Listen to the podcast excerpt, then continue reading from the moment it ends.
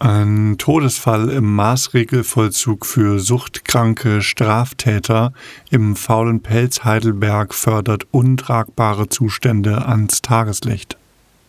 Von ehemaligen Angestellten der Einrichtung, Angehörigen und Rechtsanwälten werden auf Missstände hingewiesen.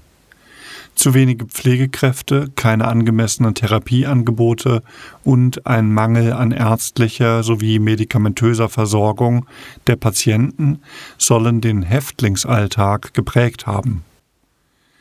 Selbst die Mahlzeiten von einem Catering-Service geliefert, sollen teilweise verdorben gewesen sein. Patientenzimmer und Aufenthaltsräume sollen auch im Winter teilweise nicht beheizt worden sein. Das zuständige Sozialministerium und die Klinikleitung waren über diese Zustände informiert, sorgten aber nicht für Abhilfe. Umstritten war schon die Inbetriebnahme 2023 nachdem 2015 das frühere Amtsgefängnis aufgrund des maroden Zustandes und rückläufiger Häftlingszahlen geschlossen worden war. Nach jahrelangem Streit zwischen Stadt und Land um die Nutzung des stadtnahen Geländes mit dem historischen Gebäude konnte sich das Land Baden-Württemberg zur vorübergehenden Nutzung als Gefängnis durchsetzen. Eine Sprecherin des Sozialministeriums räumte nun auch ein, Zitat, dass das Gebäude insgesamt nicht uneingeschränkt den therapeutischen Anforderungen einer modernen Klinik für Forensik entspricht, ist richtig. Das war auch eines der Hauptargumente des Landes für einen Neubau einer Klinik in Schwäbisch Hall. Zitat Ende. Die erhobenen Vorwürfe, die der SWR recherchiert hat, stritt sie aber größtenteils ab. Lediglich der Caterer sollte nach nicht eingehaltenen Absprachen zur Qualität der Speisen gewechselt werden. Die Entwöhnungsbehandlung wie im faulen Pelz angewendet, würde jedoch dem aktuellen Standard der Suchtbehandlung entsprechen. Demnach wären nach einer ärztlichen Aufnahmeuntersuchung Kontaktmöglichkeiten und Notrufeinrichtungen zu Ärzten gewährleistet gewesen. Ein regelmäßiges medizinisches und psychologisches Monitoring sind somit wohl kein Teil der Therapie. Die Polizei hat auf Anfrage des SWR bestätigt, dass ein Todesermittlungsverfahren zum Tod eines 27-jährigen Patienten eingeleitet worden ist.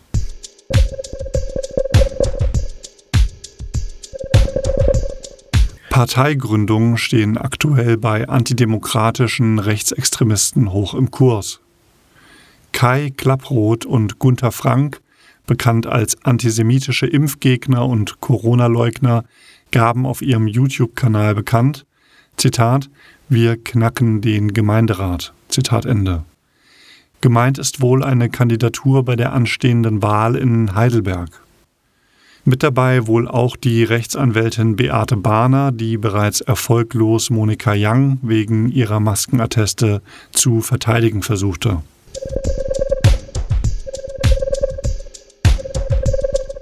Die südpfälzische Gemeinde Anweiler will für einen Bürgerdialog des AfD-Kreisverband mit Parteichef Tino Rupalla keine Räume zur Verfügung stellen.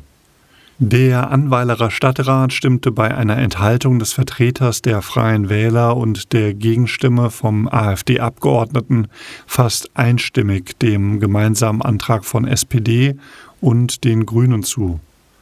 Auch auf Anweiler werden wohl rechtliche Schritte von Seiten der AfD zukommen, wie in anderen Gemeinden bereits geschehen.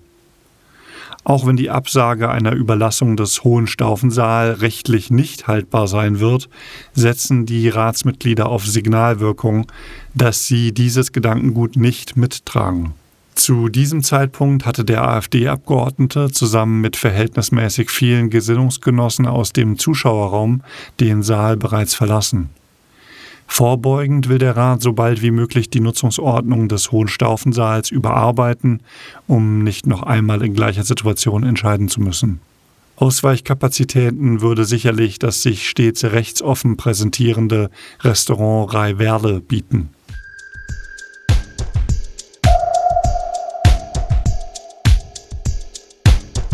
Wie hartnäckig sich Fake News im Netz behaupten, ist doch erstaunlich. Immer noch verbreiten zum Beispiel russische Bots das Gerücht, dass im Ukraine-Krieg so viel CO2 ausgestoßen worden sei, wie Deutschland in 600 Jahren nicht produzieren könnte. Angeblich soll diese Berechnung von der Heidelberger Universität stammen.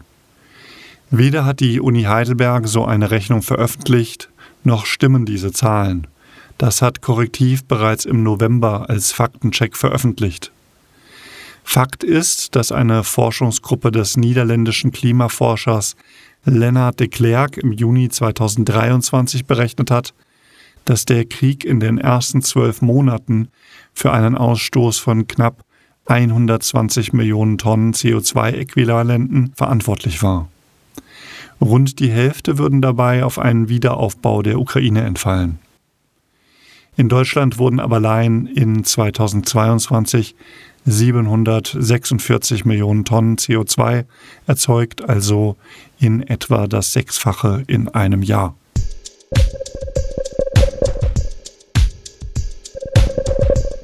Zum Aktionstag One Billion Rising, englisch für eine Milliarde erhebt sich, fanden in fast allen Städten des Rhein-Neckar-Raums wieder öffentliche Aktionen statt. Die seit 2012 stattfindende weltweite Kampagne geht in die Öffentlichkeit, um für ein Ende der Gewalt gegen Frauen und Mädchen und für Gleichstellung aufmerksam zu machen. Jährlich am 14.02., dem V-Day, wird weltweit eine Tanzdemonstration nach einer gemeinsamen Choreografie zum Song Break the Chain von Tenor Clark inszeniert. Als Symbol für die Ketten der Gewalt und patriarchalen Strukturen, die gesprengt werden müssen. Denn nach einer UN-Statistik wird jede dritte Frau in ihrem Leben mindestens einmal Gewalt erleben, und das sind nur die offiziell erfassten Daten. So bemerkt Lisa Paus, Bundesfrauenministerin, die Grünen, Zitat, Gewalt gegen Frauen ist ein gesamtgesellschaftliches und alltägliches Problem. Sie wird ausgeübt, um Macht über Frauen aufrechtzuerhalten. Zitat Ende. Anonym und kostenfrei können betroffene Frauen unter der Telefonnummer 08000 116 016 und per Online-Beratung auf www.hilfetelefon.de rund um die Uhr Rat und Hilfe einholen.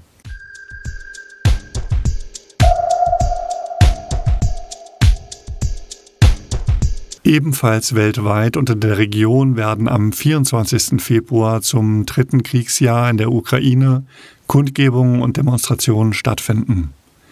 Solidarität ausdrücken mit dem von Krieg betroffenen Menschen in der Ukraine, die heute das meist vermiente Land der Welt ist, und ein Zeichen gegen den völkerrechtswidrigen russischen Angriffskrieg zu setzen.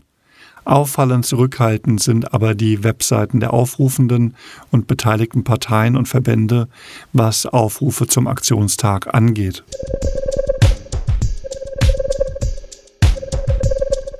Zu Beginn des Monats hat ein wissenschaftliches Projekt zur Edition der Reden von Hitler in der Zeit zwischen 1933 und 1945 begonnen.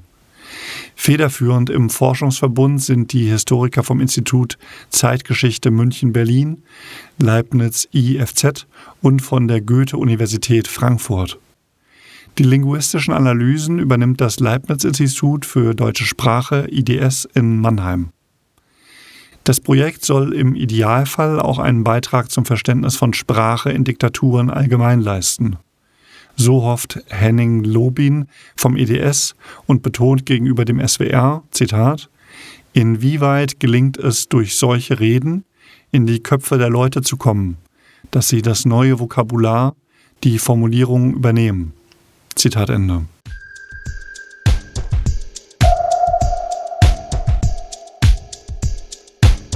Mannheim ist Pionier in der Verwendung intelligenter Kameraüberwachung zur Stärkung der Sicherheit in der Stadt.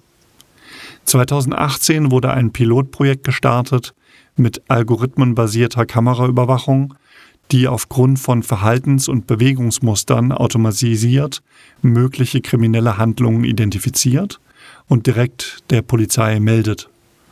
Im Dezember 2023 wurde vom Land Baden-Württemberg und der Stadt Mannheim der Aktionsplan Mehr Sicherheit für Mannheim beschlossen, in dem unter anderem die Ausweitung intelligenter Kameraüberwachung festgeschrieben ist. Am Donnerstag, den 28. Februar, läuft im Cinema Quadrat der Dokumentarfilm Algorithmenbasierte Kameraüberwachung, in der Regisseur Martin Mannweiler sich genau mit dieser Thematik beschäftigt. Der Regisseur wird bei der Vorführung anwesend sein.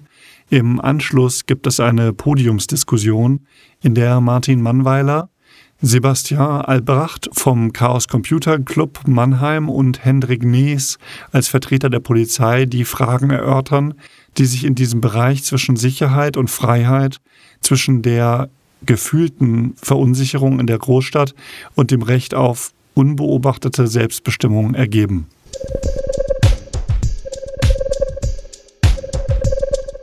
Die Roger Willemsen Stiftung fördert im Sinne ihres Namensgebers außergewöhnliche Talente und mutige künstlerische Projekte. Gegründet vom Mare Verlag und seinem Verleger Nikolaus Gelbke vergibt die Stiftung Stipendien an Kulturschaffende in den Bereichen bildende Kunst, Komposition und Musik, Literatur, Film oder Performance und ermöglicht den Stipendianten Projektaufenthalte in dem Künstlerhaus in Wenddorf bei Hamburg.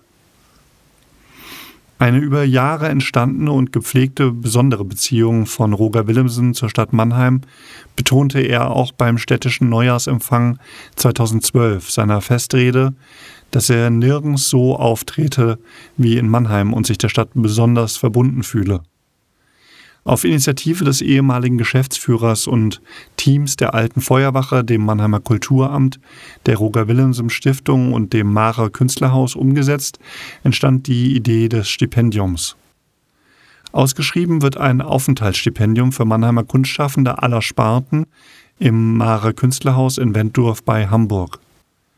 Das heißt, Pro Jahr wird einer Künstlerin dort ein vierwöchiger Aufenthalt ermöglicht, um ergebnisoffen, experimentell zu arbeiten bzw. ein Projekt konzeptionell vor- oder nachzubearbeiten. Inhaltliche oder programmatische Vorgaben werden nicht gemacht. Das ergebnisoffene Arbeiten sei, heißt es seitens der Stadt, ganz im Sinne Roger Willemsens. Bewerben können sich die Kunstschaffenden für die erste Phase ab sofort bis 17. März. Vergeben wird das Stipendium ab Herbst 2024.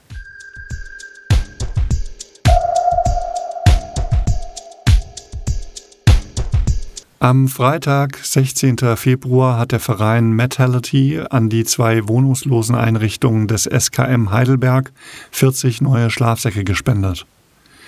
Thomas Bach und Thorsten Wolf vom Metality Chapter Rhein-Neckar waren Teil der bundesweiten Aktion und konnten die Schlafsäcke an Matthias Meder, Geschäftsführer des SKM Heidelberg, übergeben. Die beiden Chapterheads freuten sich über die Spendenbereitschaft ihrer Mitglieder, die diese Hilfe erst ermöglichten. Sehr dankbar nahm Matthias Meder diese wertvolle Überlebenshilfe an, die an obdachlose Menschen über das Karl-Klotz-Haus und den Frauenraum, zwei ambulante Anlauf- und Beratungsstellen für wohnungslose Menschen, verteilt werden. Der Verein Metality ist gemeinnützig und will die Werte des Heavy Metal in die Gesellschaft tragen. Sie schaffen nach eigener Darstellung ein weltweites Netzwerk von Metalheads, Künstlern wie Fans, die sich gegenseitig unterstützen, helfen und fördern und jedem, der im Moshpit des Lebens auf die Schnauze fällt, wieder aufhelfen wollen. Derzeit besteht Metality aus ca. 1500 Mitgliedern in ca. 45 regionalen Chapter. Mitgliedsbeitrag 6,66 Euro im Quartal. Weitere Infos zu den Projekten und Vereinsaktivitäten finden Sie auf der Webseite www.metality.org.